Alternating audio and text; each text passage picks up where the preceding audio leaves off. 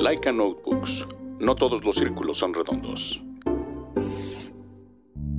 Planta Libre, el único podcast de arquitectura amigable para los y los no arquitectos, con arroba María Neón, Edmundo Terán y Úrsula Schuhoff. Un podcast de portavoz.tv.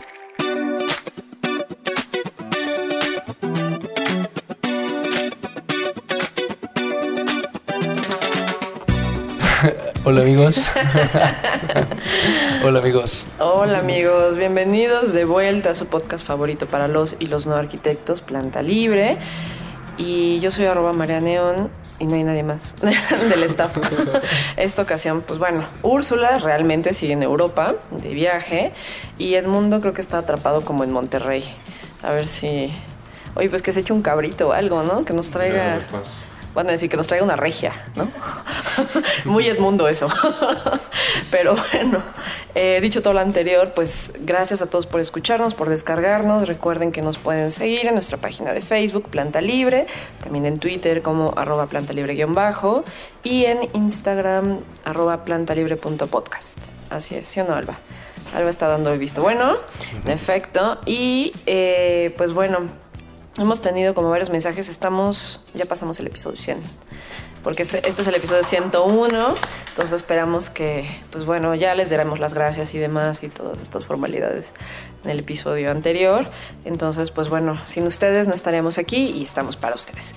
Entonces, el día de hoy vamos a platicar de algo que nos están preguntando mucho, porque bueno, recientemente empezó un nuevo semestre y hay como sangre fresca en las universidades y pues que tienen como un montón de dudas, sobre todo, eh, como qué ¿qué pasa cuando terminas? ¿no? Muchos de pronto dicen, bueno, yo cuando termine la universidad quiero hacer mi despacho. Bueno, formar mi despacho. Tengo unos cuates con los que trabajamos muy bien los últimos seis semestres o tres semestres o el último año. Hicimos nuestro equipo de tesis y de pronto les cae un proyecto y piensan como, bueno, yo, yo tendría que, que hacer un despacho y empezar a trabajar no he entrado a otro lado a hacerlo. Entonces, para responder todas esas preguntas, ¿qué onda con la lana? Dice, dice Alba, ¿qué onda con el dinero? Que es lo más importante. Entonces, para eso, pues traemos dos arquitectos jóvenes, por decir así, jóvenes, jóvenes arquitectos. Y em, pues ellos nos van a platicar como de su proceso y de la historia de su despacho y cómo lo han conformado y demás. Entonces, por favor, preséntense con nuestro querido auditorio. Manolo dice que va a ser el primero. Hola, ¿qué tal? Mi nombre es Manolo. Yo soy egresado del TEC de Monterrey, de arquitectura. Mm, contento con mi carrera. Soy arquitecto. Se escucha un poco practicado, ¿no? Como estoy contento, sí, tomé una gran decisión. Sí, digo. No sé, en cuestión de decisión, pues bueno, fue una decisión que. que sí tomé por ciertas cuestiones de mi vida y de, de mis gustos claro que han surgido dudas, eh, como, como buen joven millennial actual que busca estar en el mejor lugar, en el mejor tiempo. Em, también soy músico, entonces intento, intento disfrutar las cosas que hago, intento hacer las cosas que me gustan, intento eh, pues estar tranquilo, estar contento. O sea, eso es todo. Hola, yo soy Imad. la, voz, la hermosa voz del inicio. Así es. Y me pueden seguir en arroba elgungu. primero que nada, ¿no? Dice primero lo primero. Y también soy de TEC. De ahí conozco a Manolo. Em, TEC de Monterrey CCM. Em, también creo que estoy, estoy contento con, con, lo que estudié, pero yo, yo, yo desde chico sabía que iba a ser arquitecto. Em, entonces realmente nunca, nunca lo dudé. Y cuando estaba en la carrera me gustaba y sabía que yo tenía que ser arquitecto, ¿no? Em, y al igual, con Manolo, pues eh, el ambiente en el despacho es como muy, muy tranquilo, muy, hacemos las cosas que nos gusta. Si, si no te gusta, pues no, no lo hagas, ¿no? Bueno, ¿cómo, o sea, tú dices como yo sabía que tenía que ser arquitecto? ¿Cómo lo sabías? Porque es una, es una respuesta como muy común, ¿no? Todos los que nos dedicamos a lo que sea que nos dediquemos, decimos, bueno, yo desde chiquito quería ser tal, ¿no? de la mayoría de los casos, no siempre. Pero, ¿qué es lo que, que te hacía pensar de niño, quiero ser arquitecto y después ya estudiando la carrera de arquitectura? Porque a veces también uno se desencanta, ¿no? Que piensan como que pues es pura, puro arte y se encuentran con sistemas estructurales y se, se encuentran con un montón de materias que existen y que, y que son parte complementaria eh, o a veces medular muy importante de, de la arquitectura, a las cuales pues no les gusta tanto, ¿no? Y que las necesitas para hacer arquitectura. Pues Mira, claramente yo o sea, de, de, chico decía yo quería ser futbolista, ¿no? Yo quería ser... Eh, ¿Y por qué hablas tan propio, Imad? ¿Por qué, ¿Por qué hablas así como si estuviéramos, este, no sé, ¿se acuerdan como de no esos, sé, necesito un poquito de mezcal para relajarme ahorita. Oye. Estoy un poquito enfermo también. Man. Estás un poco enfermo. Sí, pero...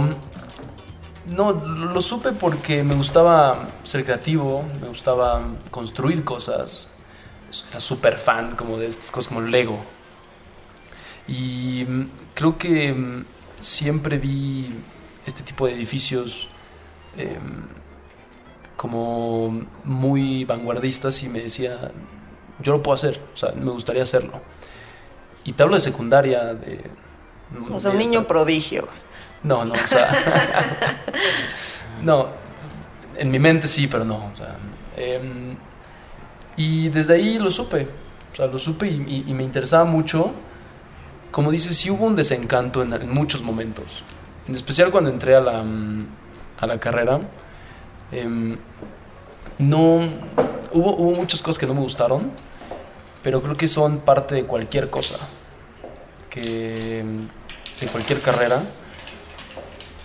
Pero sí, sí mantuve siempre esa sensación de, de, que me gustaba lo que estaba haciendo y que estaba en el lugar correcto y que, que podía hacer las cosas bien donde yo estaba.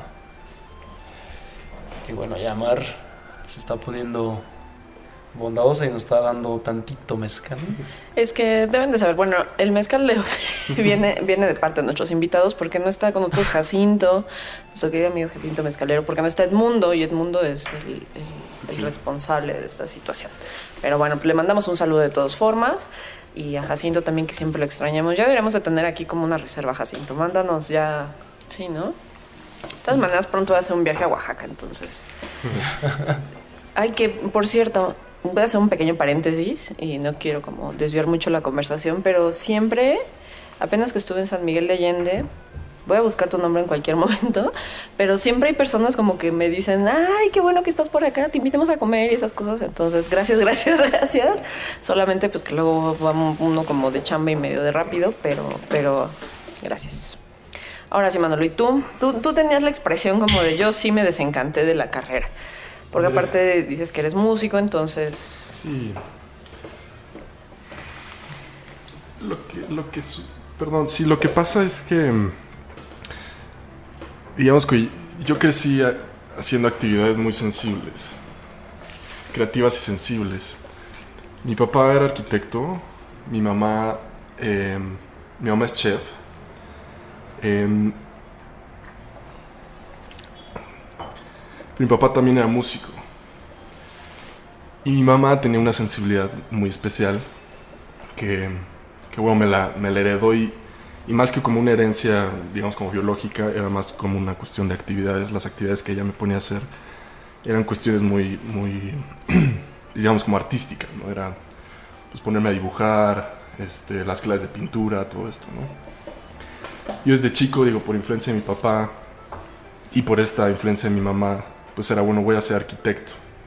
Cuando entré a, la carrera de arquitectura, lo que sucedió es que fue un ánimo increíble porque las primeras, digamos que los primeros semestres, las primeras materias, pues eran de todas estas eh, eh, actividades que tenían que ver con dibujo, pues técnico y no técnico, ¿no? La mano alzada y todo este rollo que la verdad es que me fue muy bien en esas actividades, digo, tanto como en calificaciones como en cuestión de gusto, ¿no? Digamos, con el paso de la carrera, pues vas descubriendo otras cosas, justamente lo que dices, de estas materias Técnicas. distintas, un poco más técnicas.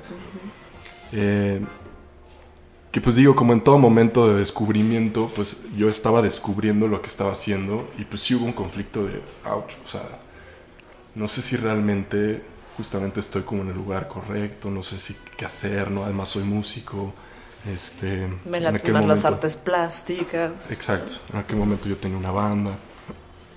Eh, pero digo, ha pasado el tiempo y creo yo justamente que es, es ese momento nuevo, ¿no? Ese momento en que estás descubriendo algo, ¿no? Algo que, digo, no es porque ya lo haya descubierto, ¿no? Y sobre todo una carrera tan, tan compleja y, sí, como es la arquitectura, ¿no? Este, pero sí... em, pero sí me he dado cuenta que lo puedes hacer a tu manera.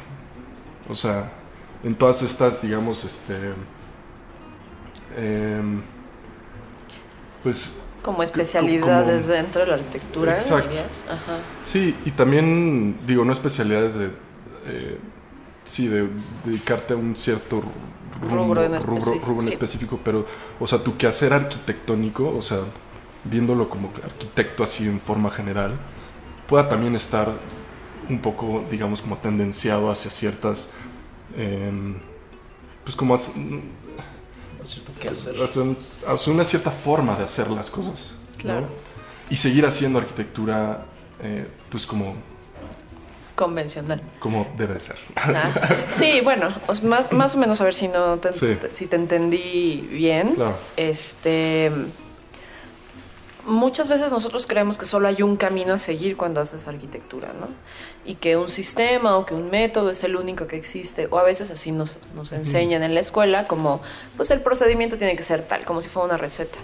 Y después con los años y con la experiencia y con la práctica te vas dando cuenta que en efecto tú puedes seguir el proceso o hacer el proceso que tú quieras, ¿no? Puedes ajustarlo a tus necesidades, a tu forma de trabajar, a tu forma de abordar un proyecto, a las horas que tú quieres hacerlo. Entonces, digo, sí hay como cosas bien importantes, pero eso no significa que sea el único camino y que tenga que ser una arquitectura específica, ¿no? Sino va tomando forma, puedes, puedes hacer un centro comercial, por decir así, o puedes remodelar una casa, o puedes, es- este, no sé, ya a algo como muy grande, un estadio y demás.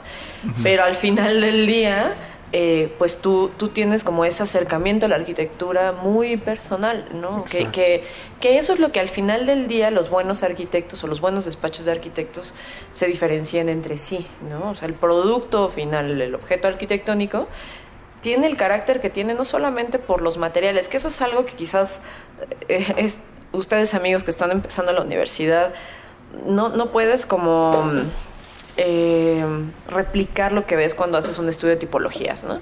De, te buscas todos los este, auditorios que haya habido y por haber y empiezas a copiar cosas.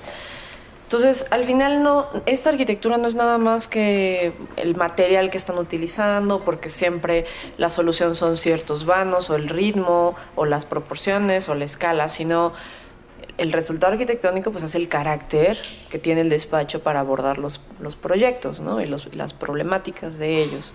Entonces, eso es lo que los buenos despachos, a mi modo de verlo, se diferencian entre sí, ¿no? Como cada quien, la solución que le da viene de cómo, cómo se acercan a ese proyecto, ¿no? Porque tienes esa cara y más. No, estás- estás, estás muy, muy profunda el día de hoy. Es que así, así es aquí. De hecho, alguien nos mandó un mensaje como que andábamos muy densos, Muy bien. pero, pero no. Sí, eh, algo lo que mencionas es que cada despacho refleja su personalidad y su carácter único y al hacerlo de esa forma, la obra es única. Así es. Entonces eso, eso genera un, un valor agregado en la arquitectura de- Sí. de un despacho. Sí, que comienza desde la, la persona, ¿no? O sea, fuera de ver al arquitecto como arquitecto, que pues, muchas veces sucede, ver al arquitecto como persona y cómo esa persona única puede desarrollarse dentro de la profesión de esa manera. ¿Y ustedes cómo decidieron formar el despacho? ¿Cómo se llama su despacho? ¿Tiene nombre o, o nada más es Manolo, Manolo Rubín y Mancabani. Listo. ¿Y ya? ¿Así? Listo, sí. Sí, me- realmente mm, no nos hemos sentado a, a pensar en un nombre para el despacho porque, mm, no sé, estamos preocupados en, en- en los proyectos, en... eh, Manolo personalmente es, es- es muy em, metódico en, en- en maquetas, en, en exploración como... ¿Formal? for- no formal, sino espacial, pero a través de las manos, ¿sabes? Em, y pues por, por una u otra cosa nos le dedicamos más tiempo a, a los proyectos, a- al crecimiento entre los dos, que a ponerle un nombre al despacho. ¿no? Em, últimamente hemos hablado de, pues de Instagram, de redes sociales, de una página, de, de enseñar proyectos, pero ahí vamos, ¿no? Ahí vamos. Paso a paso. Em, no tenemos nombre, pero empezamos hace, ¿qué fue? Pues como año y medio. Así como año y medio, casi dos. Casi dos, sí. Sí. Y empezamos por un proyecto. em, yo a Manolo lo, lo ubicaba como un buenazo en, en- en- en la carrera. Gracias, Em, güey. Ya se sonrojó. Sí. Es que es muy chistoso porque son como matrimonios. Así cuando- es que ya cuando tienes un socio, pues sí es como... Así Así, es. son, ¿no? O sea, como- sí. Nos vemos diario. Se ven diarios, más que a su familia, sí. comparten demasiadas horas juntos. Muy Sí, bien. Me habla y me dice que quieres de comer. y- Ay, qué bueno. Sí, está bien, o sea, sí, es- así es. Y luego, entonces ya lo conocí, ya se ubicaban de la escuela, ¿no? Sí, realmente nunca fuimos equipo. Ok. eh, nunca trabajamos. Sí, ¿no? Em, tuvimos ganas. ¿Son de la misma generación? Pues sí, por ahí perdidos, pero sí como Ah. de la Sí, misma. acabamos juntos. Mm. ok. Y mm, em, sí, yo sabía que Manolo era muy bueno, se fue a un concurso, eh, le fue muy bien. em, y yo desde que veía sus láminas de presentación a mano, como muy, eh, muy personales, con mucha carga artística. Y bueno, surgió un proyecto y nos pusimos en contacto, nos juntamos. ¿Y cómo salió ese proyecto? ¿Quién llevaba? O sea, ¿a ti te lo ofrecieron? ¿A él? Sí, me lo ofrecieron a mí y era un proyecto que yo sentía que yo solo no podía hacerlo porque mm, es un proyecto con mucho carácter eh, como histórico y, y que tenía ganas de hacerlo único. Entonces, em, creo que el estar en un equipo, em, no solamente para la construcción, sino eh, ni, ni para el diseño en, en- en general, en todo, te, te abre un poco el lente y mm, te vuelves un poco menos mm, como que le quitas esta parte del egoísmo al arquitecto y empiezas a hacer las cosas por medio de reflexión, por medio de diálogo, por medio de, de exponer tu punto de vista y así eh, tú solo piensas lo que estás diciendo y escuchas lo, que, lo que el otro tiene que decir y surgen mejores cosas. Entonces, em, la verdad no me acuerdo si tú me mandaste mensaje de coincidencia o cómo fue, pero pues, coincidimos. Sí, coincidió. Además, fue, digo, fue una coincidencia que también tuvo que ver con etapas de, vida. O sea, yo fue una etapa en la que acababa de salir de un despacho, perdón, de trabajar, y, y estaba yo haciendo justamente entrevistas para entrar a, a otros despachos, siendo sincero, sin ganas de entrar, porque yo realmente lo estaba haciendo como, pro- como por proceso y como por animarme a decir, quiero, em, quiero una, experimentar esta parte de las entrevistas em, y otra, animarme a, pues no sé, a, ver qué, es lo que sucede, ¿no? ¿Qué, es lo que puede ir sucediendo. En ese proceso fue justamente que me habló Imad, pues por una clase de coincidencia. Y, y desde entonces, sí, entramos. Y creo que mm, yo estuve mucho menos tiempo en un despacho antes de decidir arrancar con Manolo. Eh, Manolo, ¿cuánto tiempo estuviste? Como, como año y medio, un año. ¿De en el despacho? Sí. Estuve em, como dos y medio, casi tres. Entonces, em, yo, yo siempre he sido un poquito más inquieto. ¿Sabes? Como que a mí... Y es muy normal, o sea, para, para la gente que está en, en la universidad es muy normal que... En especial en el TEC de Monterrey que te dicen tienes que ser emprendedor. Como que sales con un chip. eh, No, sí, te- tengo que ser, tengo que ser emprendedor. exacto, sí. Ya. Em, Sí. pero pues no sabes cómo hacerlo. O sea, poner un despacho es... eh, son muchas cosas. No es solamente sentarte a hacer un plano y como, como te lo pintan, ¿sabes? ¿Cómo cuáles? Porque para eso están aquí, para que nos cuenten cómo ha sido ese proceso, que tuvieron que aprender. Saludos a Gaby Zavala, que también es del TEC. Gaby Zavala. Gaby Zavala, arquitecta. Me suena. ¿Sí? Pero bueno, un saludo. Un saludo, un saludo Gaby. Híjole, pues no sé, o sea, en cuestión de proceso, digo, ¿cómo iniciar? O sea, no te puedo decir que, bueno, tienes que tener un proyecto. Yo creo que más bien tienes que tener ganas y tienes que tener mucha confianza. Porque es realmente esa confianza la que te va a llevar a aprender todas esas cosas que no sabes. Y, esa, y las ganas, ¿no? La voluntad. Em, porque es una realidad. Son muchas cosas las que no sabes ni siquiera para iniciar, ¿no? Sí, hay, mucha gente que no tiene la confianza, que lleva muchos años en un despacho y siempre ha querido poner su propio, eh, su propio despacho y no lo hace porque no tiene la confianza, porque sienten que no están preparados, que nunca van a estar preparados porque es demasiada carga, demasiado trabajo, demasiada responsabilidad, o no, o no se sienten líderes, o no... Pues, X o Y. Pero creo que eh, parte de lo que hemos aprendido es que nunca vas a sentirte totalmente preparado. Eh, es una responsabilidad pues, distinta y, creo que tienes que perderle el miedo, tienes que intentarlo. Eh, y aprendes, pues la, mayoría de los arquitectos súper eh, famosos, reconocidos y, y, buenazos son muy grandes, porque como dice Manolo, la arquitectura es una carrera de muchos años. y aprendes pues muchísimo todo el tiempo. Entonces poner un despacho antes de los 30, eh, no, no creo que sea imposible, creo que es un reto distinto, difícil, pero pues si le pierdes el miedo lo puedes hacer o sea, quien sea.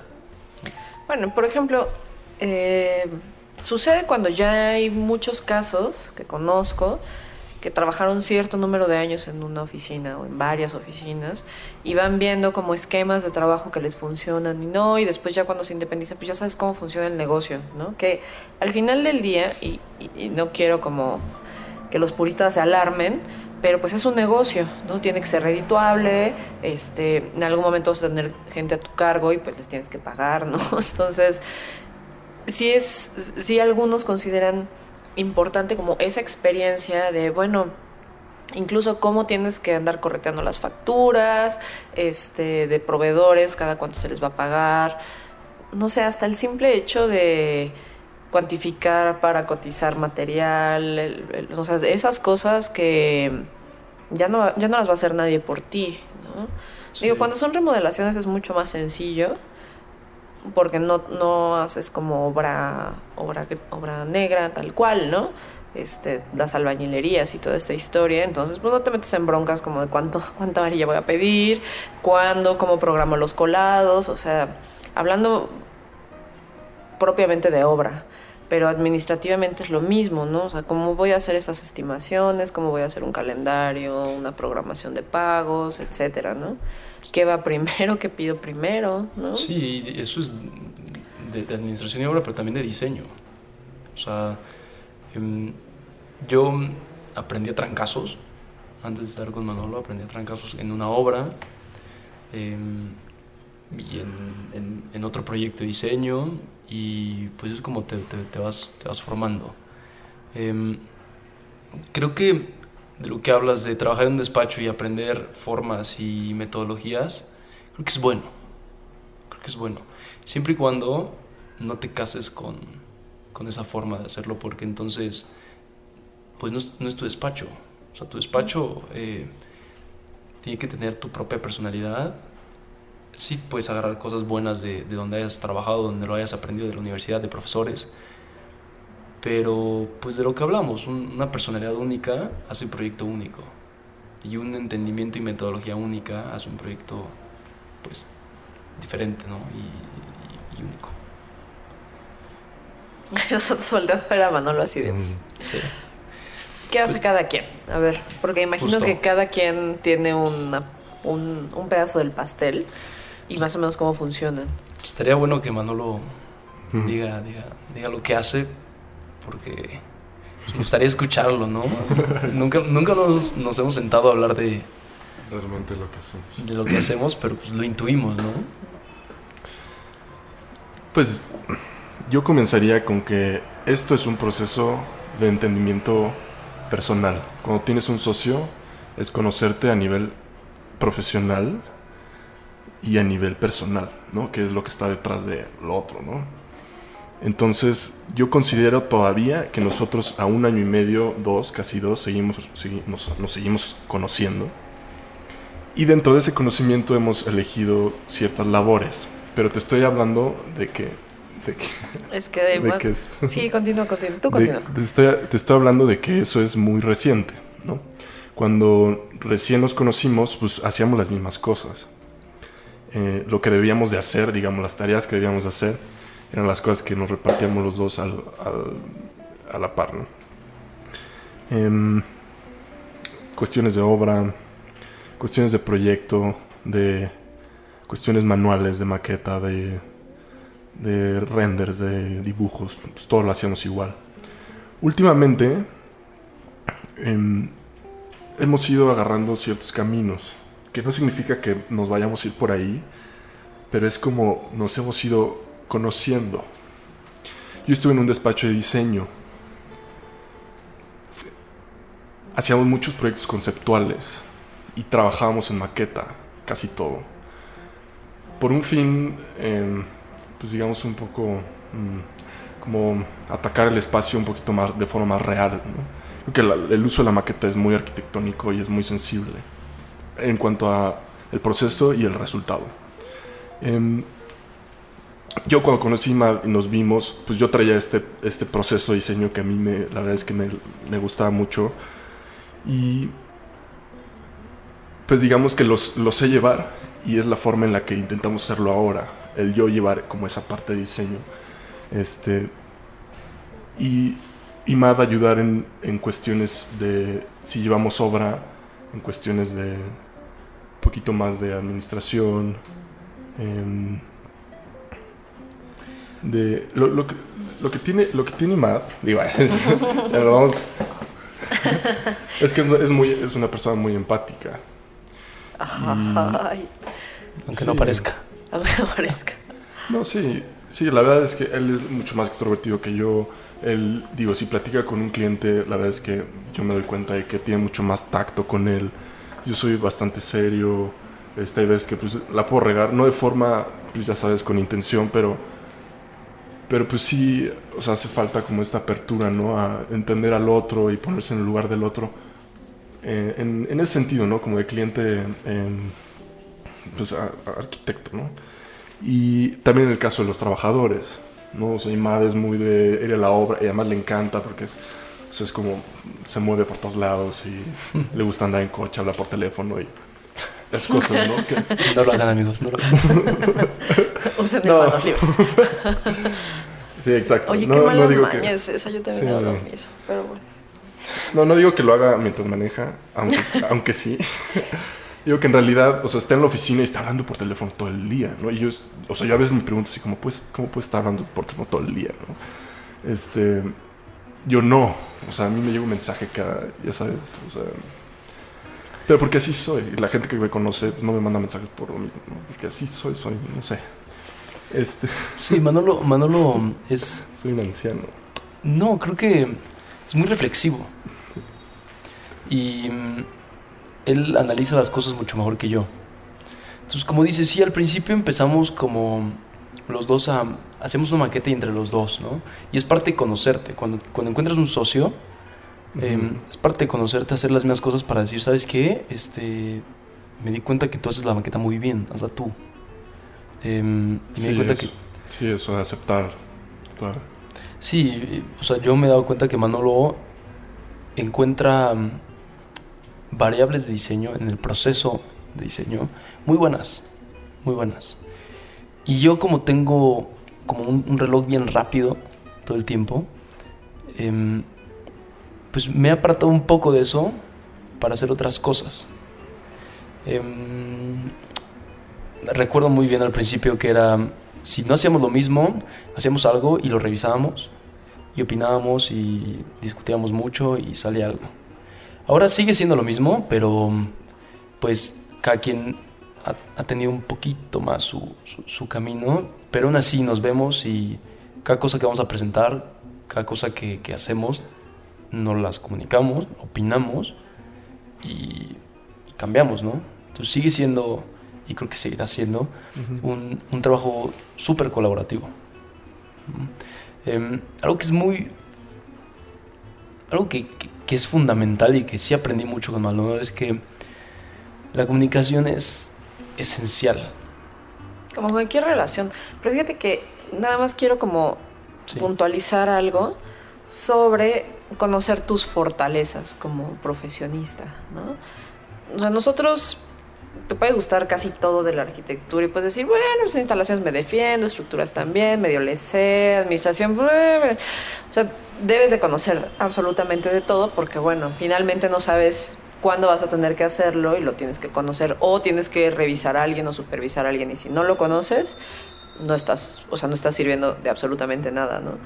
Pero es importante como reconocer tus fortalezas y las fortalezas de, las, per- de la persona con la que estás colaborando o con quien te asociaste o de, tus, o de tus colaboradores, porque esa es la mejor forma de sacar provecho de, de los recursos humanos, ¿no? O sea, decir, bueno, ¿para qué estoy yo?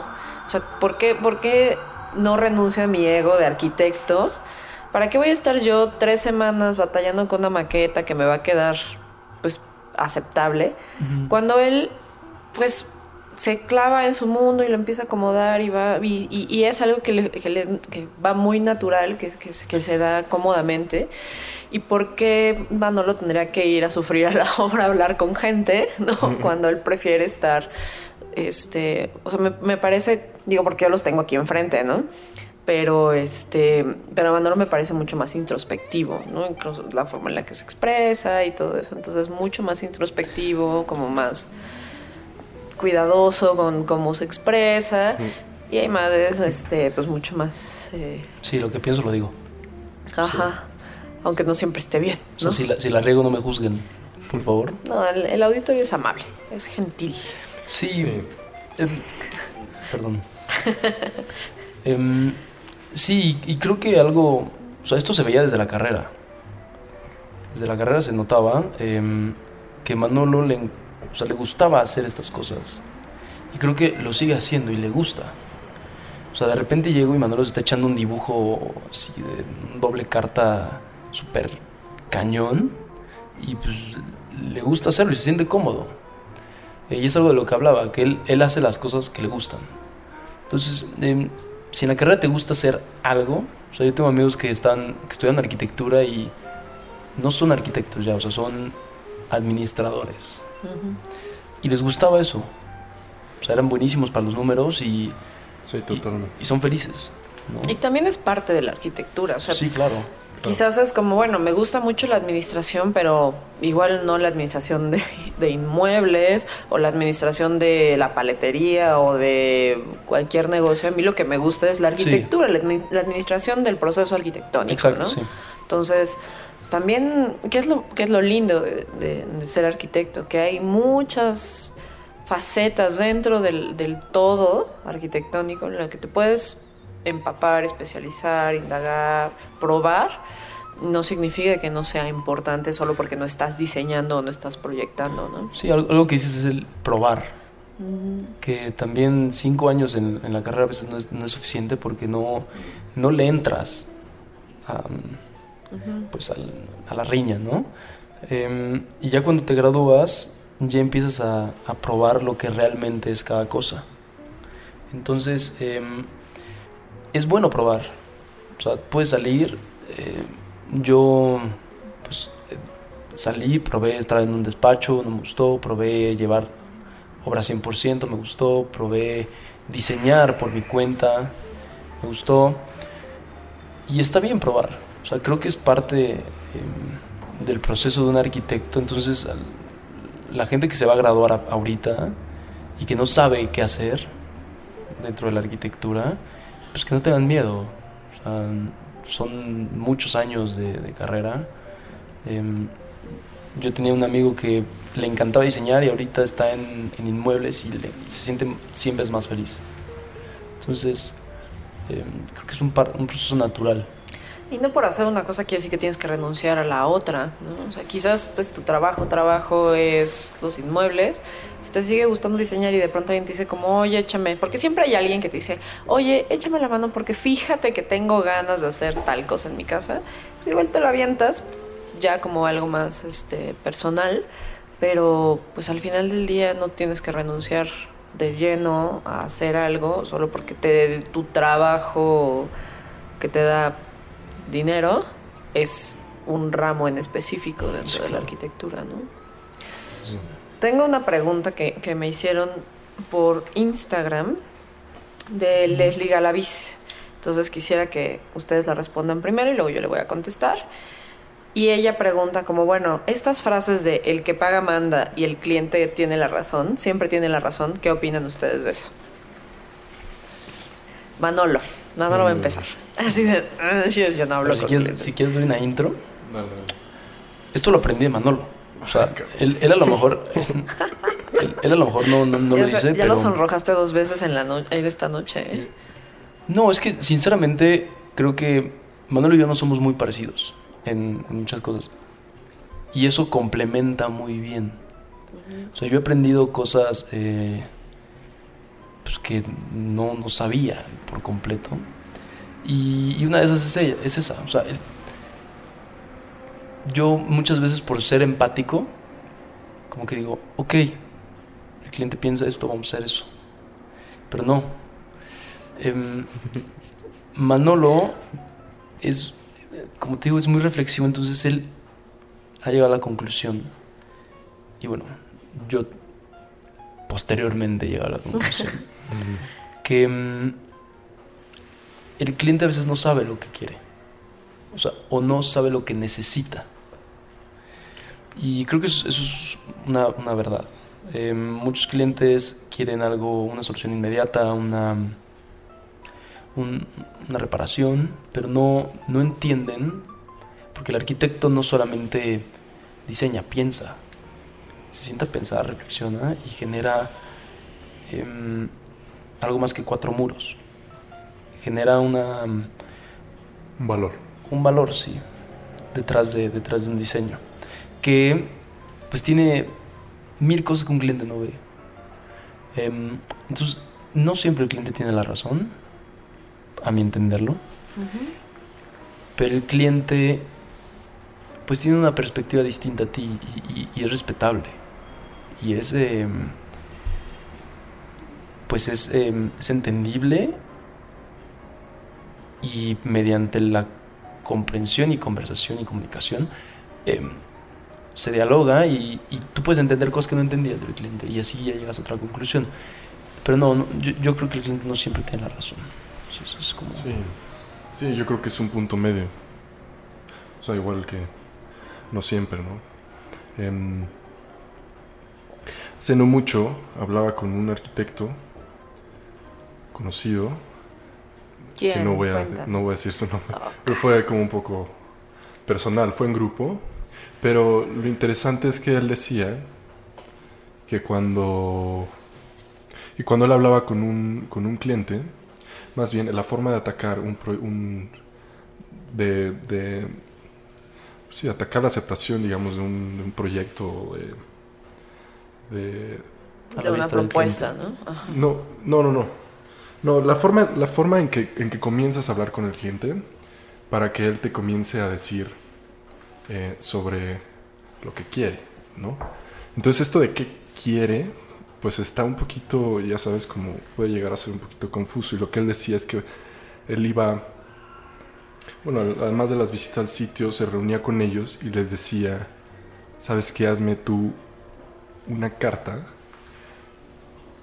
de cómo te gusta vivir o cómo, cuáles son como tus tus necesidades como a nivel a nivel a nivel vida Em, cuáles son tus dinámicas de vida ¿no? que quieres llevar a lo mejor y quieres cambiar otras no Em, porque bueno siempre que tú quieres un pensando en una casa no quieres una casa nueva lo que quieres es una experiencia nueva y a lo mejor en esa experiencia nueva puedan estar nuevas dinámicas ¿no? entonces cuando tú le preguntas al cliente cuáles son tus dinámicas o cuáles son las dinámicas te estás metiendo como en un tema de cómo quieres diseñar tu vida o cuál es el diseño de tu vida y yo te voy a, yo te voy a, pues no a decir, yo te voy a proponer una forma en la que lo puedes llevar de una forma muy rica, ¿no? Este, si tú le dices al, al cliente qué necesitas o qué quieres, es muy probable que él te diga, pues quiero una, una recámara de tal forma, este, un baño de tal forma, no quiero una terraza de tal forma. Siempre como yendo a una cuestión un poquito más a los cuatro muros, como dice Ima, más allá de este valor que tú puedas generar este, como, como arquitecto. ¿no? Este, sí. Bueno, a ver, ahí, les va, ahí, les va, mi respuesta. Es que siempre son como diferentes este approach, no, no, no, no, no, no, para okay. nada. Sino a veces sucede porque yo he tenido clientes de todo y apenas tuve como una plática de esas que te dan como los jefes uh -huh. de como no, es que nosotros este resguardamos la privacidad de los clientes, ¿no? Pero bueno, al final del día lo que importa son las experiencias y el aprendizaje.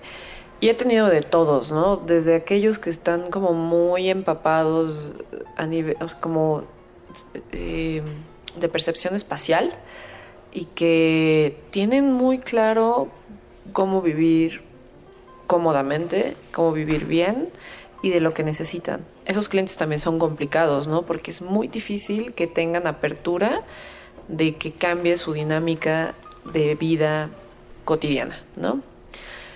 Y de pronto están como esos otros clientes que son como los más eh, buenos, que son aquellos que saben o se dejan en tus manos, ¿no?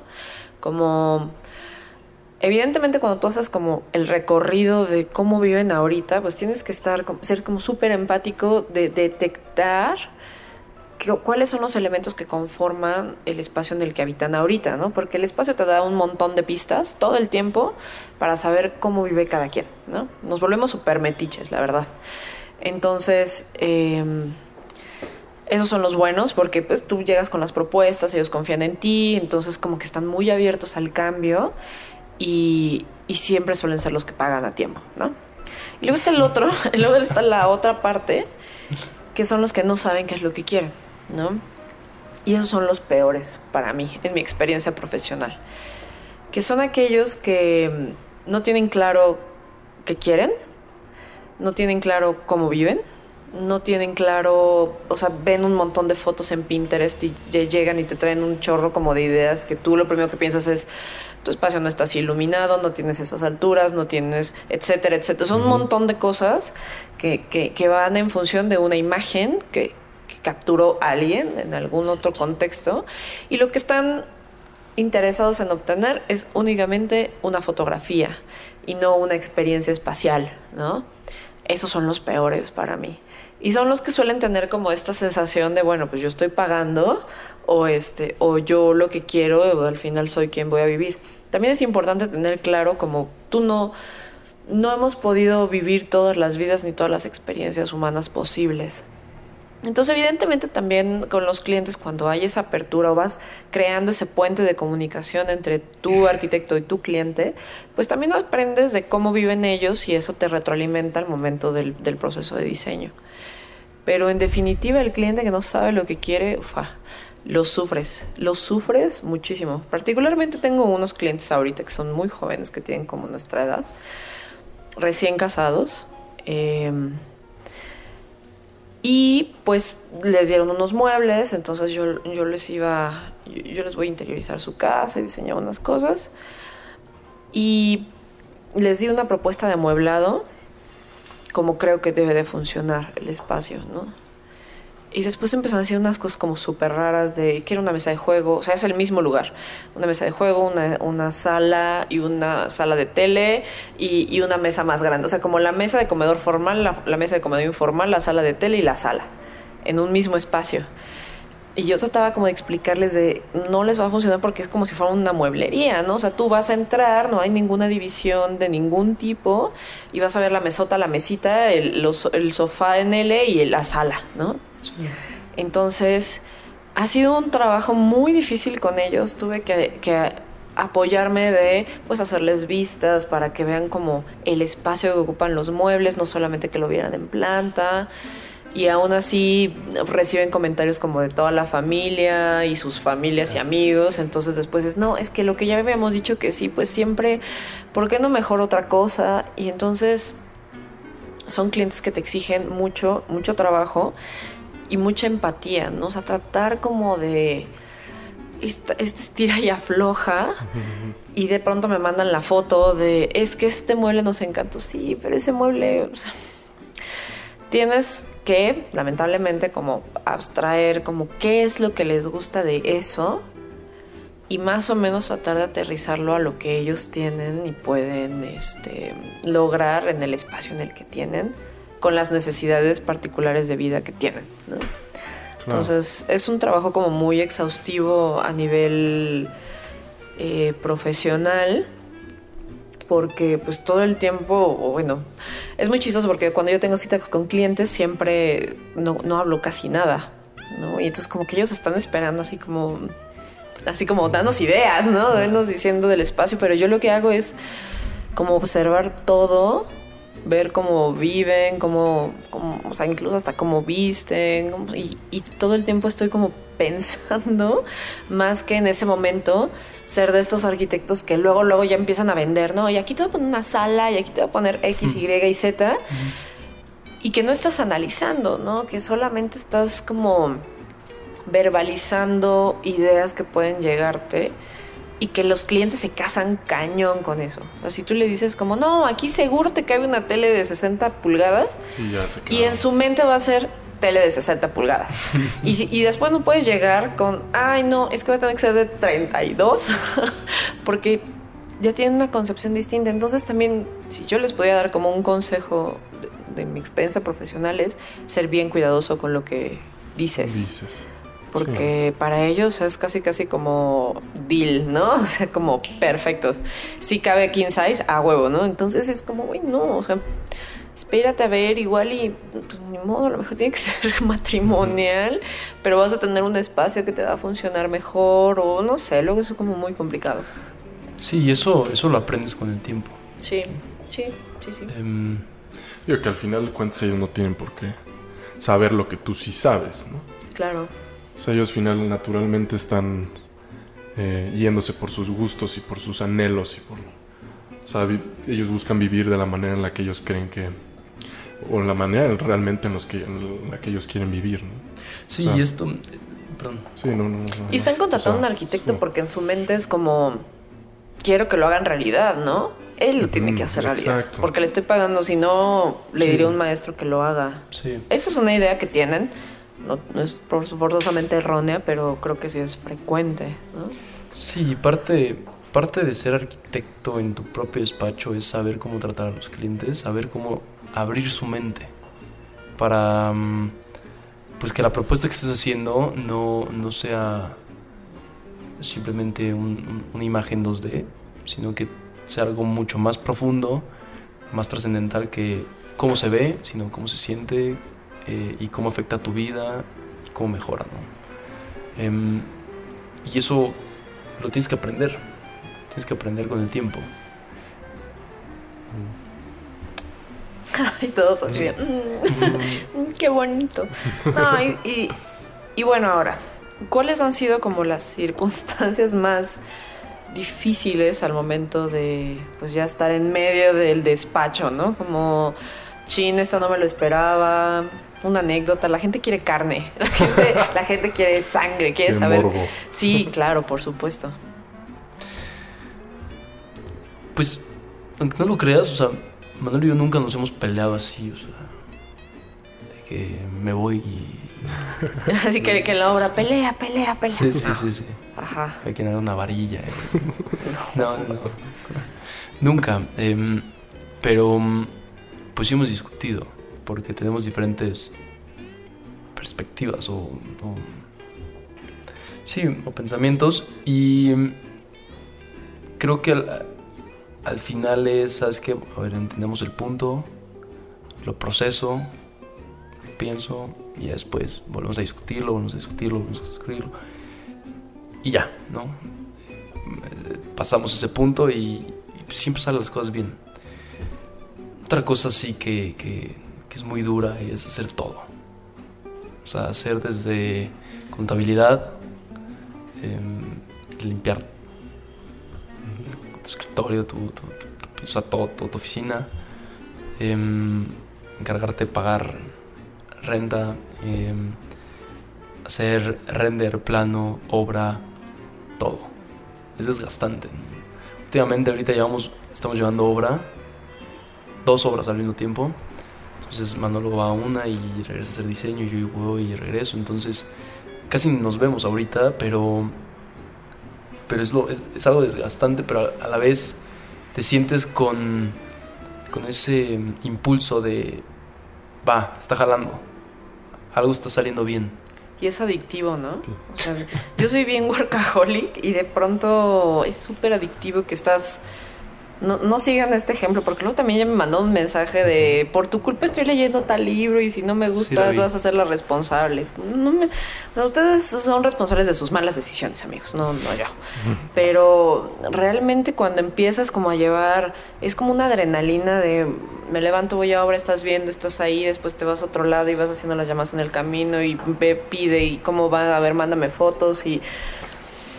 O sea, sí es como un rush, este, Sí, yo me identifico mucho con eso. rico, ¿no? O pero, sea, pero también me identifico con, con que yo nunca voy a, bueno, con ese ritmo de vida no voy a poder lograr cosas que alguien distinto como Manolo que se sienta y es, ¡fum!, me cierro, em, pienso las cosas, diseño algo, me tardo lo que me tengan que tardar para hacer las cosas bien. Em, yo, yo no lo voy a poder hacer tan fácil.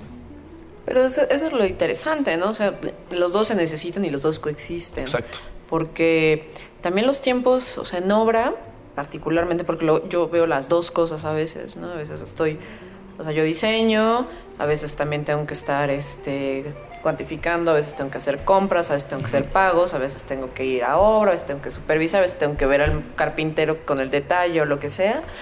Entonces, eh, los tiempos de obra y los tiempos de diseño son muy diferentes. O sea, no puedes. A veces he estado en recorridos con, arquitectos que. güey, o sea. Quieren, o sea, piden su pluma. Espero que no sean ustedes así, pero piden la pluma y, y, y están enfrente del detalle en obra ahí mismo y empiezan como a divagar y a tomarse muchísimo tiempo cuando y somos 8 o 10 personas este ahí en el recorrido cuando ya llevas cuatro horas de recorrido y es así como güey. Ya. o sea ahí necesitas como cierta determinación también porque cuando estás en el como dicen los de la vieja escuela en el gabinete en la oficina proyectando pues sí tratas como de anticiparte un montón de detalles que pueden suceder no o cuando estás haciendo el modelo o lo que sea. Pero ya cuando estás ahí en obra pues es lo que está ahí y, y el resultado y el detalle se tiene que resolver ahí, Ahí. en no demasiado tiempo porque hay 100 detalles que ver en un recorrido de obra o 200 o no sé, dependiendo el tamaño, pero puta, yo cuando estábamos cerrando la obra de este año, a principios de año, llegamos al 10 para las 8, terminamos recorrido a la 1 de la tarde, sin detenerte, para nada. Y muchas veces sucedía como, no sé, el antepecho. Ay, es que aquí hay dos materiales, ¿cómo lo vamos a resolver? Y entonces empiezan como, bueno, ¿y si hacemos un, y si hacemos un, no, o sea, tienes como que sí concentrarte mucho, analizarlo y decir, bueno, ¿qué es lo que tengo que hacer? ¿no?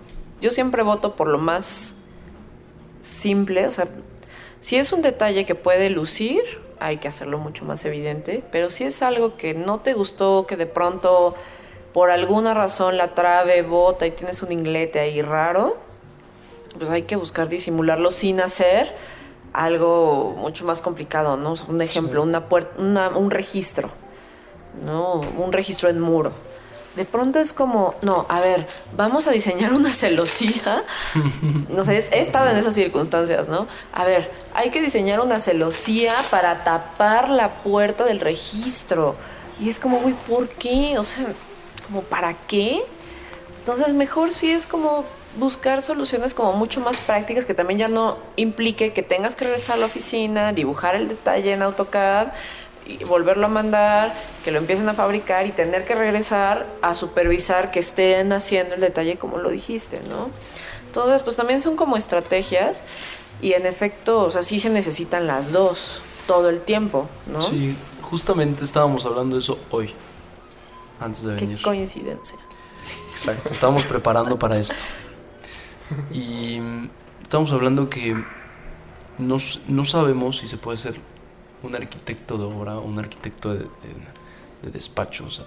Mm, los de dos. los dos, sí, la huevo. Entonces, em, estábamos hablando que alguien que se dedica solamente a la obra a veces pierde las dimensiones o, o la noción de, de lo que es diseñar, de lo que- Ujú. de- del propósito de diseñar, que es em, pues algo, algo... A mí me gusta pensar que la palabra ideal es trascendental. ¿no? Em, entonces, a lo mejor alguien en obra dice, ¿sabes qué? Solucionalo ahí con una trave y aunque se vea fea la trave, pues está solucionado. Y aunque cambie el concepto del espacio, pues está solucionado ya, ¿no? Em, y a veces si estás en despacho, pues puedes estar soñando y no tienes solución.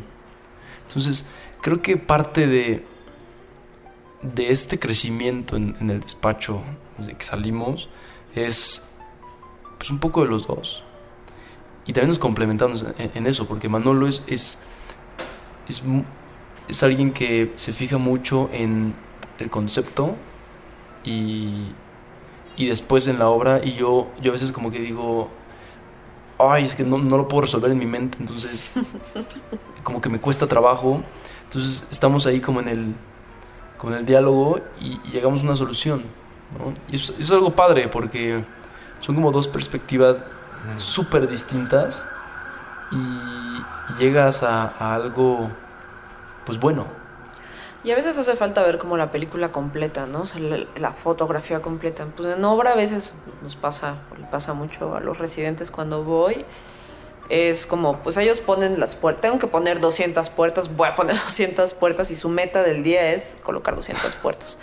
Y de pronto tú llegas y dices como, güey, no, o sea, no mames, el abatimiento, ¿qué onda, no? Está, o sea, ¿por qué lo pones de este lado? Es mejor del otro lado, porque mira, entras. No, es que yo ya puse mis apagadores de este y es como, "Pues no, o sea, ¿por qué no?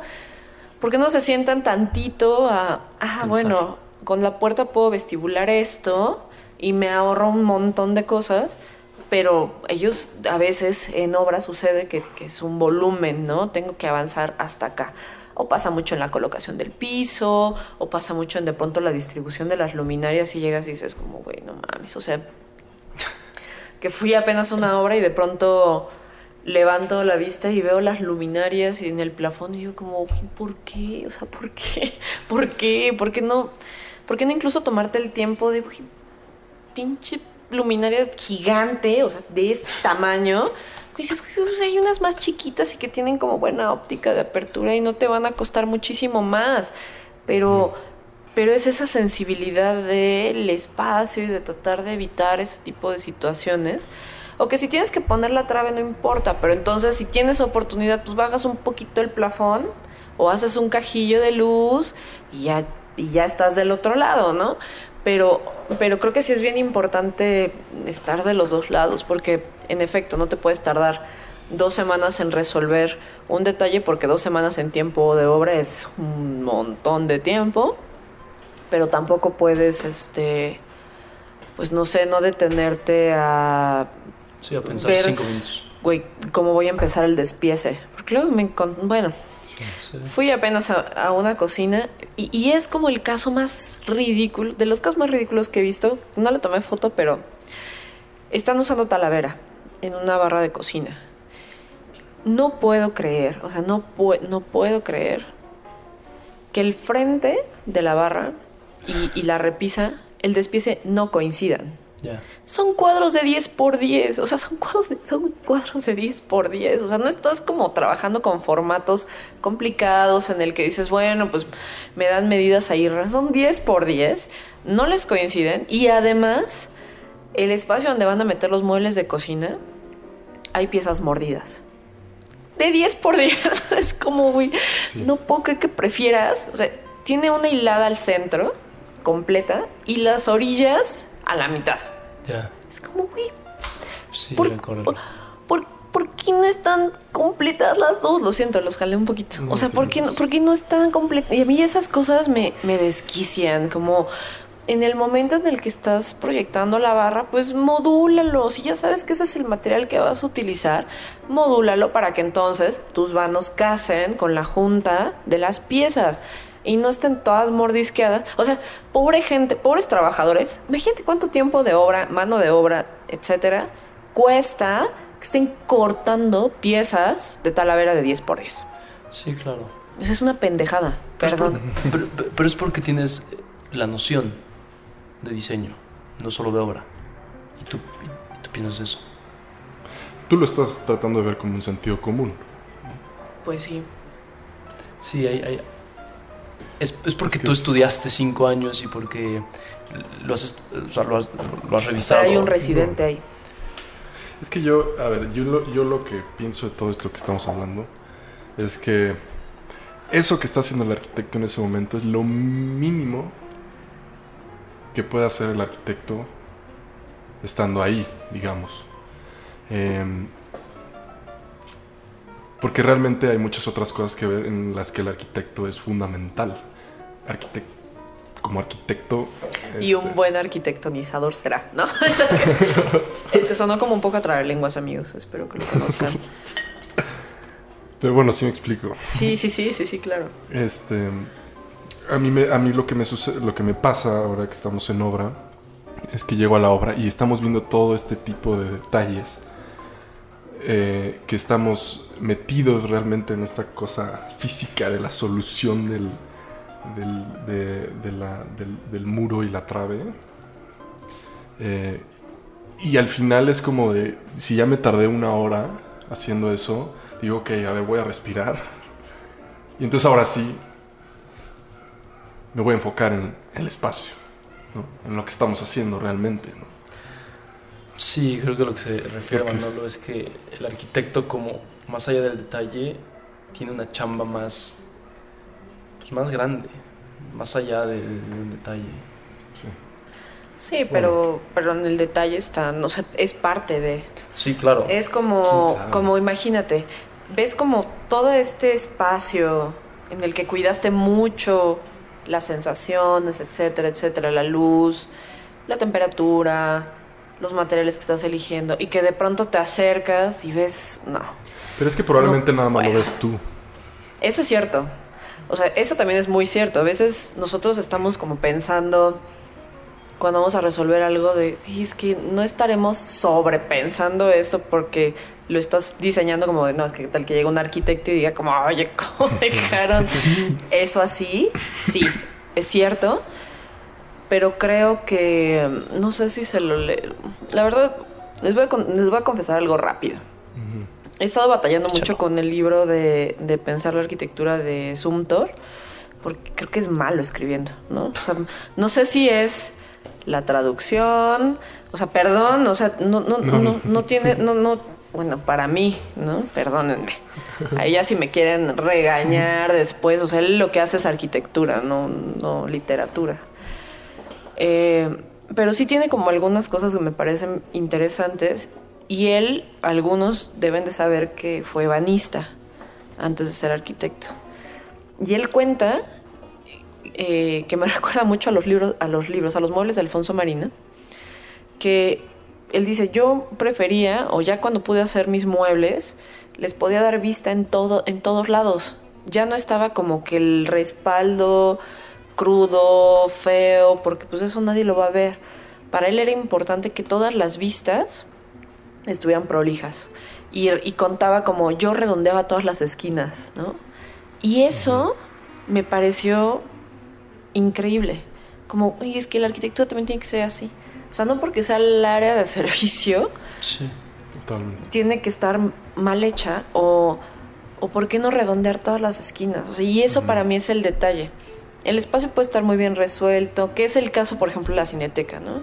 Muchos hablan de, no, a mí la cineteca me parece un buen proyecto arquitectónico como solución espacial, sí.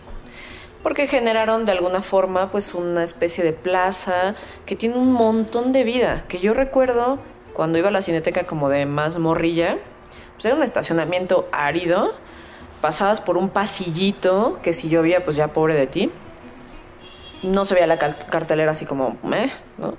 Y ahí como que medio de escorzo entrabas a las taquillas y eso. Y ahorita la cineteca tiene una vida, pero la hechura deja mucho que desear. Sí, pero ahí lo que, como dice Manolo, a lo mejor solamente nosotros que somos arquitectos lo notamos.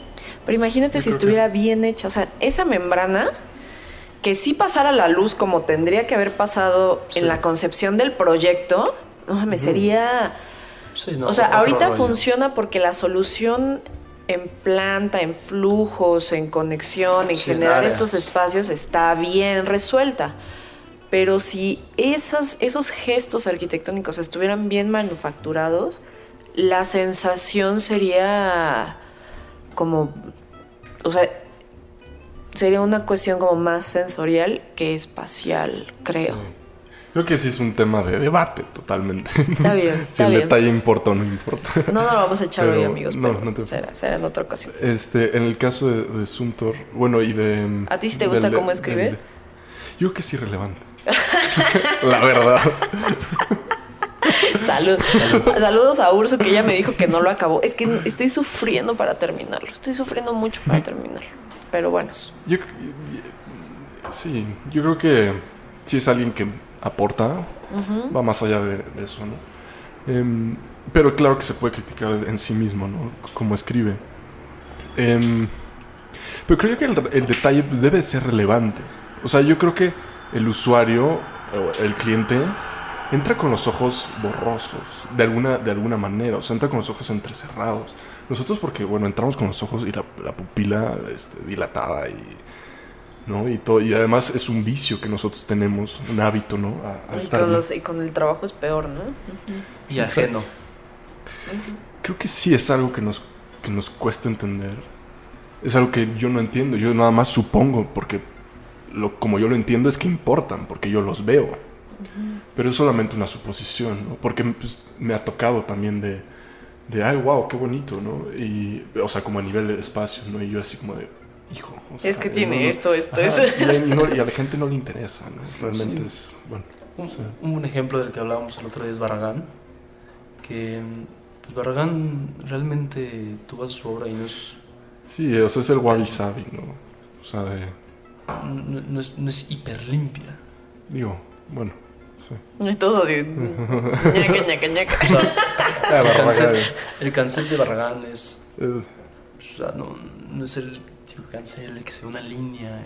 y- no, es un cancel normal. Pero no te das cuenta porque la intención es otra. No, y él supera, ¿no? Esa, yo creo que logra superar. Digo, tan es así que al arquitecto no le, ni siquiera le interesa ese detalle. Yo que es alguien que sí supera el... O bueno, no sé. Solo sé, Marlene, solo Marlene. No, yo no dije nada, ¿eh? yo no estoy diciendo nada. No, Bueno. eh, creo que. Creo Tenemos que idealizado a Barragán de cierta forma, pero sí, creo no que hay que... Creo que todos No. tenemos que ser, o sea, siendo, ser crítico, amigos, no es ser criticón, no es Sí, como apuntar de, este está mal, yo soy mejor, etcétera, etcétera, etcétera, sino eh, ser crítico es como tomar las cosas que funcionan, que te gustan, que te hablan. Digo, regresando a Sumdor que decías como, bueno, es irrelevante, no es irrelevante porque lo estoy leyendo. O sea, en el momento en el que vas a su arquitectura es completamente distinto, pero en el cuando lo estoy leyendo, en el que se que escribió un libro, lo publicó, lo vende, pues de pronto sí puedes decir como, "Uy, no me gusta tanto cómo escribe, Sí, claro. pero este, pero la arquitectura que hace es completamente distinta. Puedes entender como mucho de dónde viene su, su forma de pensar o, su proceso de raciocinio para llegar a la arquitectura, pero es muy chistoso, pero me gusta mucho más los posts que hace Patrick Schumacher de Zaha Hadid Arquitectos eh, post de Facebook.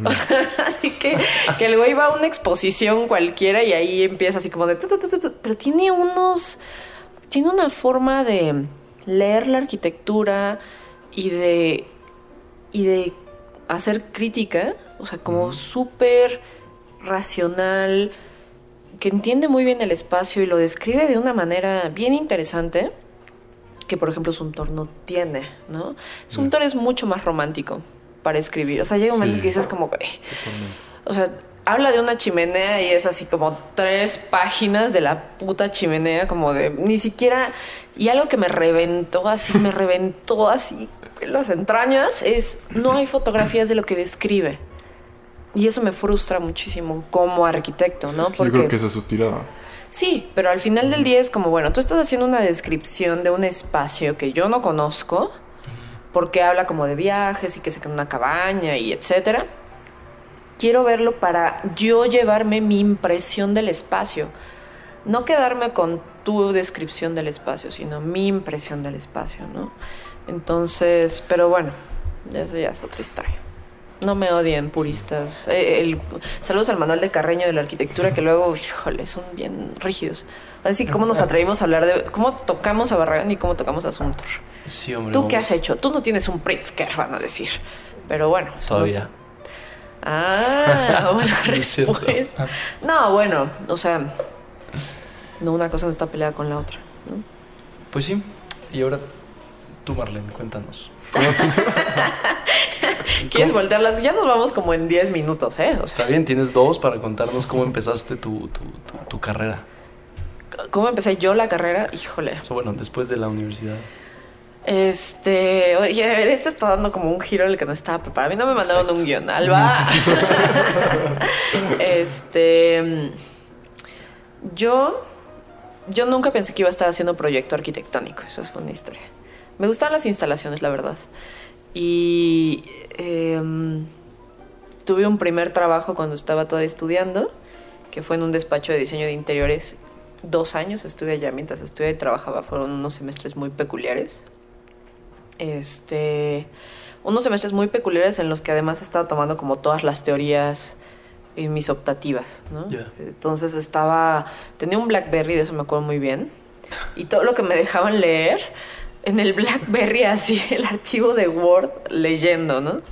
Ese, eso, ese par de años, ah, como año y medio leyendo todo el tiempo, tomé teoría de la, del diseño arquitectónico, teorías contemporáneas de la arquitectura, o sea, densísimo, ¿no? Andaba como en un trip ahí bien raro. Estuve dos años allá, luego tuve como unas inserciones muy extrañas en la arquitectura comercial, en dos despachos, este, muy, en un despacho chico y luego en un, y luego en Nutriza, en Grupo Nutriza, en proyecto arquitectónico, ¿no? Entonces ahí aprendí como el retail y cómo funciona y es una cuestión como súper extraña para lo que yo había aprendido como, como había sido educada en la UNAM, ¿no? Y luego saliendo de ahí caí en donde estoy ahorita, porque en ese tiempo cuando, cuando tomé clases con González Lobo, que fue eh, teoría del proceso del diseño arquitectónico, él siempre recibía a los alumnos de maestría, bueno, esa clase era de maestría y siempre llegaban los de vivienda. Y en algún momento como pensé que, como, bueno, pues, ¿qué será hacer vivienda, no? O sea, yo nunca había hecho vivienda tal cual. Y, y salió esta opción de trabajo y lo que me dijeron es, pues, hacemos vivienda residencial. Y yo como, pues bueno, o sea, más bien como que mis trabajos me han ido definiendo mm, profesionalmente. Y ni, y ni hice instalaciones y ni hice estructuras, que es lo que pensé que yo iba a estar haciendo, porque pues, eran las materias en las que me iba bien. Porque no era, o sea, yo cuando estaba en proyectos en la escuela, la verdad, mis motivaciones estaban en otra cosa, ¿no? Este, siempre había los que, pues, sus maquetas y todo bien, las maquetas me iba bien, pero el proyecto de pronto eran estos centros culturales o estos edificios de usos mixtos y pues a mí me interesaban como otras cosas, ¿no? Como más la historia, teoría, estaba como más metida en eso. Y, y terminé proyectando y además proyectando, pues creo que bien. bueno, creo que bien. Pues es de lo que hablamos, ¿no? De probar cosas. Ajá. Sí, o sea, yo pensé que iba a estar haciendo investigación o algo así. Y, y al final del día, pues no sé, me fue Pues sí. llevando como el camino. Sí tienes cara, ¿eh? Como de, de- de investigación, Marlene. Sí, ya sé. Sí. Pues aquí estamos también, ¿no? O sea, al final es eso, o sea, no, no porque hagas una cosa renuncies a la otra. Y la realidad es que, irónicamente, porque yo trabajo en una desarrolladora inmobiliaria, ya lo he dicho muchas veces, y en una ocasión como en un evento de estos así como bien densos culturales, de banda vine acá, que te preguntan como, bueno, ¿y tú qué haces? ¿no? Y yo así como, bueno, pues yo trabajo como en la arquitectura comercial. Y este, y me preguntan como, bueno, ¿cómo es eso, no? Y yo le explicaba como todas esas cosas que he aprendido a lo largo de estos siete años que tengo ahí trabajando.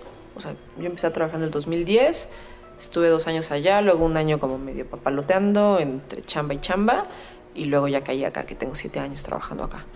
Wow. Y este y es como muy impresionante todo lo que puedes aprender y aplicar a esa otra arquitectura que de pronto cuando yo llevo obras por mi cuenta en las que ya no tengo que obedecer un montón de ellos les dicen como tablas, como como lineamientos a los que tienes que acatar para que funcione este este modelo de negocio que, que soy afortunado porque no trabajo en Vigrando, esas cosas horrorosas, pero que te dan mucho para la reflexión crítica y teórica de la forma en la que estamos viviendo hoy en día. Sí. ¿no? Entonces, pues al final verlo como de, de cerca, y yo siempre le llamo como la arquitectura cruda y sin censura, es la que te enseña más que cuando de pronto me toca hacer una remodelación o cuando, cuando es mucho más eh, eh, gentil, ¿no? Es mucho más noble porque pues tienes esa oportunidad de poner el domo para que bañe con una luz tal o tener igual y no respetar el ritmo de las fachadas, pero pues estás dando como un espacio más generoso. Por ejemplo, yo siempre me gusta proyectar con mucha luz natural, ¿no? O sea, siempre trato de buscarle luz, luz, luz, luz a... O sea, a eso sí hay que invertirle, ¿no? Más que pues una pinche fachada de lucobondo, esas cosas como bien raras a la que luego la gente como que quiere parecer otra cosa, pero un espacio bien iluminado, o sea, ahí no le escatimamos, ¿no? Sí, Y ya. más o menos así. Más o menos así. sí. Algo, algo que me quedé ahorita que estás hablando, eh, con ganas de decir, es que creo que mm, hablaste de bondad y Es mucho más noble. Sí. noble. Algo que, que tienes que hacer siempre, desde el día uno, que quieres ser arquitecto, es entender que el proyecto que te da alguien es sumamente importante Sí. porque a diferencia de, de alguna otra eh, profesión Servicio. o servicio, vas a cambiar el modo de vida a alguien, vas a afectar su día a día, vas a afectar em, cómo, cómo ellos em, viven. Sí. Sí, te, te les metes hasta la cocina. Exacto. Literal. Y, sea, y sea un proyecto muy chico o muy grande. Creo que siempre te tienes que romper la madre para ser un buen arquitecto. Sí, sí. Entonces, si tienes esa filosofía de hacer lo que, lo que puedas, lo que, lo que debas, para ser el mejor proyecto y el mejor arquitecto que puedas ser, estás destinado al, al- al- a lo mejor. Y Lo al que- final- Lo que está en ti, ¿no? Sí. O sea, lo que tú puedas. Y al final del día, este. Escuchar a los clientes decir, o sea, que estén contentos, o no sé, sobre todo en remodelaciones, ¿no? La casa nueva o el departamento nuevo, pues sí es como la emoción del, del espacio en blanco, ¿no? De todas las posibilidades. Pero las remodelaciones, que es mi, mi campo de acción favorito, es esa posibilidad de transformar un espacio y optimizarlo, ¿no? Eso es para mí y que lleguen y que digan como, no, es que no puedo creer que ahora se siente tan amplio y ahora entra tanta luz y ahora eh, siento Sí. como que es mucho más grande de lo que viví. No, bueno. Sí, sobre todo porque ya lo vivieron. Eres como un. Exacto, exacto. Sí, un espacio nuevo, no nunca lo han vivido y se meten y aunque sea Y una- la sorpresa, o sea, a veces hasta retintarles una silla ya es como... O bueno, vamos a quitar como todo esto y vamos a limpiar la vista. O sea, son, son esas cosas que... que son tan gratificantes. O sea, la, la arquitectura en sí, más allá, o sea, por ejemplo, yo nunca tuve esa ambición, no la tengo aún. Y ya tengo, no sé, tengo este cuatro edificios míos que están por ahí en la ciudad y diez casas, ¿no? Este, pero yo no, no, no, no persigo el, el quiero ver un rascacielos mío en la Ciudad de México. No me interesa en lo más mínimo. Pero esta, esta oportunidad que tengo muchas veces de, de cambiar el modo de vida de la gente, de cómo han estado viviendo y hacerlo mucho más óptimo, no podría decir mejor, pero eh, óptimo en función de, mm, de la agilidad del espacio, de aprovechamiento del espacio, de que ellos se sientan mucho más cómodos. Eso para mí es... eh, Eso sí me alimenta Sí. como profesionista. Yo voy a contar algo eh, un poco romántico. Va, con eso nos vamos, porque hay que cerrar con una nota alta, queridos amigos.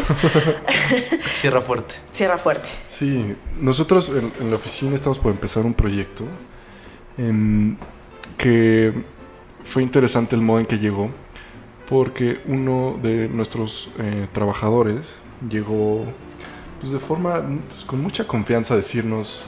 Quiero ser "Arquis, padrino de mi hija. No, Arquis, quiero que me quiero que me hagan mi casa. Entonces, bueno, Imad, eh, simpático, dijo, vente a la oficina. vamos, a, vamos a hablarlo.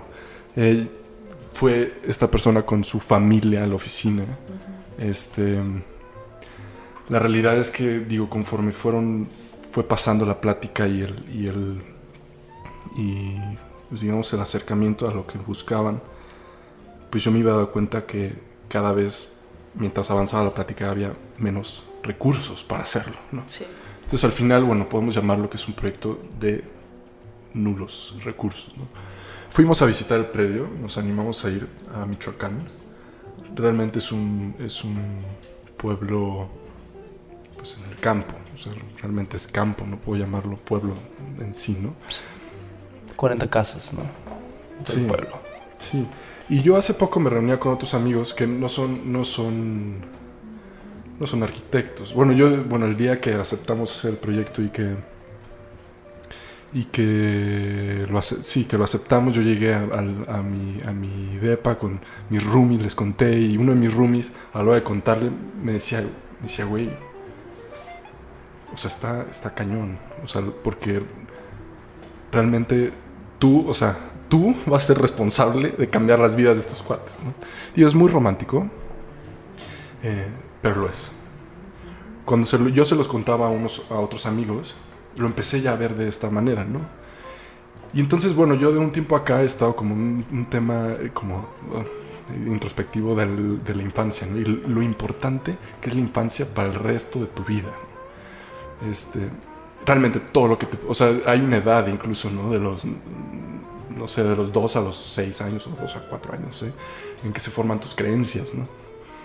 Entonces resulta que esta, esta persona, este, este trabajador con su familia, tienen dos hijos muy chiquitos. Chiquitos, chiquitos. Y realmente ellos, me- mis cuates me decían, es que ¿qué te motiva a hacerlo? Y yo decía, me motivan los niños. Porque pues tienen toda, o sea, toda una vida por delante que van a vivir ahí, ¿no? Y realmente Porque uno como una- quiera, pero los niños como, ¿no? Sí, obviamente. entiendo, entiendo, obviamente sí. sí, sí. No, o sea, sí, sí, sí, por supuesto. Sí, este. Y es, o sea, es padre ver la arquitectura desde ese punto, ¿no? Es romántica, sí, claro, pero. Pero es que es para ellos es todo. Pero es una. Todo, todo, todo. Pero es una realidad. O sea, yo me formé en mi, en mi casa de chico. Y mis creencias están basadas en mi casa de chico. ¿Me explico? Entonces, em, creo yo que a veces eh, sí asumimos un papel con una responsabilidad. Que no es de un cargo, ya sabes, como que me lo echo en la espalda, pero sí, o sea, sí es, sí es importante, ¿no? Lo que hacemos. o sea, Y la verdad, yo dije, a ver, por tiempos, no tenemos mucho tiempo, vamos a hacerles un... Él, él ya quiere, ya tiene ganas de empezar su casa. Entonces él decía, ya, ya empecemos, este, ¿cuándo podremos empezar? Y Manolo se acercó y me dijo, a ver, si lo vamos a hacer, lo vamos a hacer muy bien. Y fue cuando dijimos, va, pues vamos al sitio, eh, tomamos fotos, eh, estuvimos ahí, comimos con su familia, Sí, nos dieron de comer, gente súper amable. vimos cómo vivían, vimos, eh, entendimos lo que ellos querían, em, o, o- o su- o sea, hicimos suposiciones, ¿no? Y, y sí, que, creo que es esto de, de lo que hablo de romperse la madre. O sea, es, es hacerlo lo, lo- lo mejor que puedas por un proyecto que para ti es un proyecto, pero para ellos es la vida. Sí. Sí, y es una manera en la que te tomas las cosas en serio cuando dices realmente lo voy a hacer bien, ¿no? Y voy a generar pues, un impacto, ¿no? Voy a... Más bien, veo la oportunidad dentro de lo que estoy haciendo para hacer algo, ya sea para, digo, para mí para, y para ellos, ¿no? O sea, en general, o sea, es... Es, es ver ese lado de, de que es un, es un buen mom- es, un, es, una, es una oportunidad de hacer algo, ¿no? Sí, y bueno, rapidísimo. em, es un proyecto que nos llega en un momento difícil. Nosotros estamos, sí, sí. vamos empezando. em, pues la lana no cae de, de los árboles. Y pues hay que pagar renta, hay que pagar em, materiales, hay que pagar nuestro trabajo, nuestro tiempo. Y aún así decidimos hacerlo. Y nos administramos con el- la carga de trabajo que tenemos para hacerlo. Y, y el ser apasionado de algo creo que viene desde, desde, desde antes de que decidiste ser arquitecto. Entonces, si tú estás estudiando arquitectura y de verdad te gusta, o sea, si te gusta hacer dibujos, haz dibujos. Si te gusta hacer em, planos eléctricos y hacer cálculo eléctrico, pues haz eso. Y va a estar destinado al, al- al- a lo mejor. Que te vaya bien. No, y bueno, al final del día siempre creo que creo que no hay proyecto chico y que todos se tienen que Sí, tomar exacto. igual de en serio.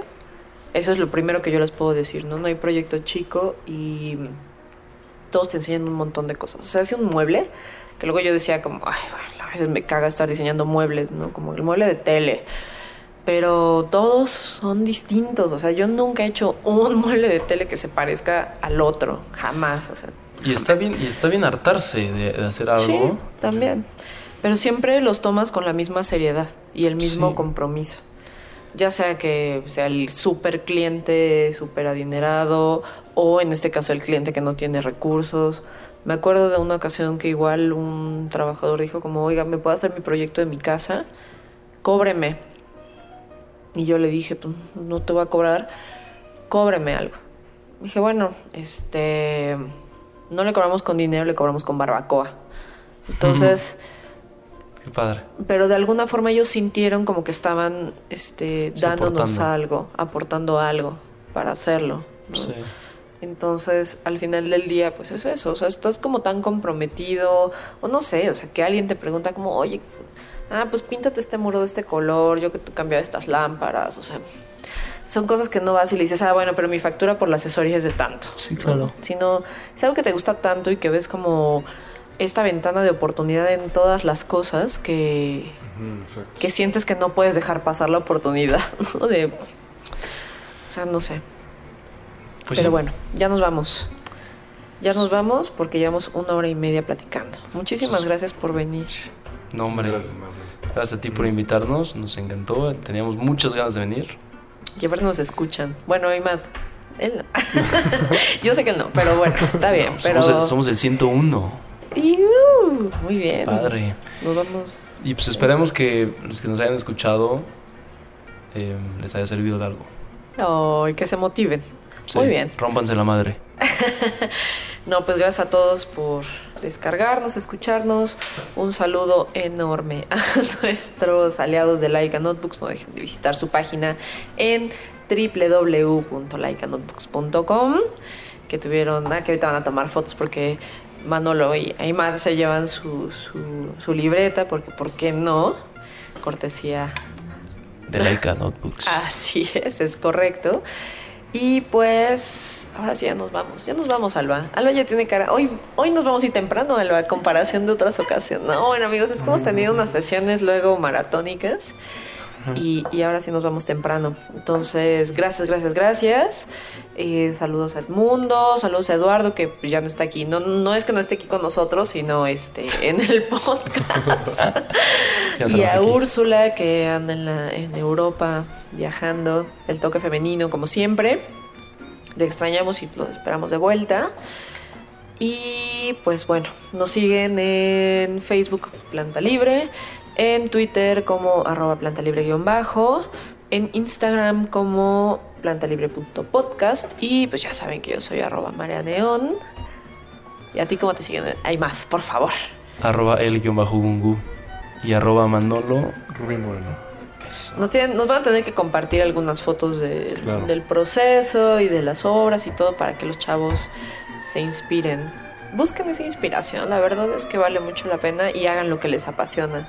No les voy a decir como esta tontería como de, oh, si amas lo que haces, nunca vas a trabajar en la vida. No, amigos, o sea, realmente es cansado, es desgastante, a veces te pone unas pruebas como personales bien complejas, pero vale la pena. O sea, sí es un trabajo. Al Como final del dice, día. como dice Marlene, si haces lo que te gusta, ¿Te gusta? se, nota. Eh, sí, muy bien. Si haces lo que te gusta, se nota. Muchas gracias, Manolo. Gracias. Gracias. ¿A ti no, te, no tienes redes sociales? Sí, tengo Instagram. No sé cómo se promueve el Instagram. pues nada, sí, arroba, Arroba qué. Manolo Rubín Moreno. Ok, bueno, ahí, Ahí se los vamos a compartir. Yo lo voy a seguir ya mismo. Gracias, Alba, como siempre. Gracias, Alba. Al señor portavoz, a portavoz.tv. Y nos escuchamos pronto. Adiós.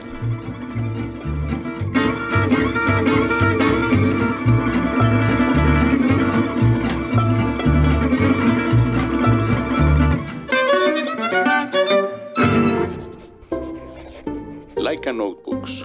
No todos los círculos son redondos.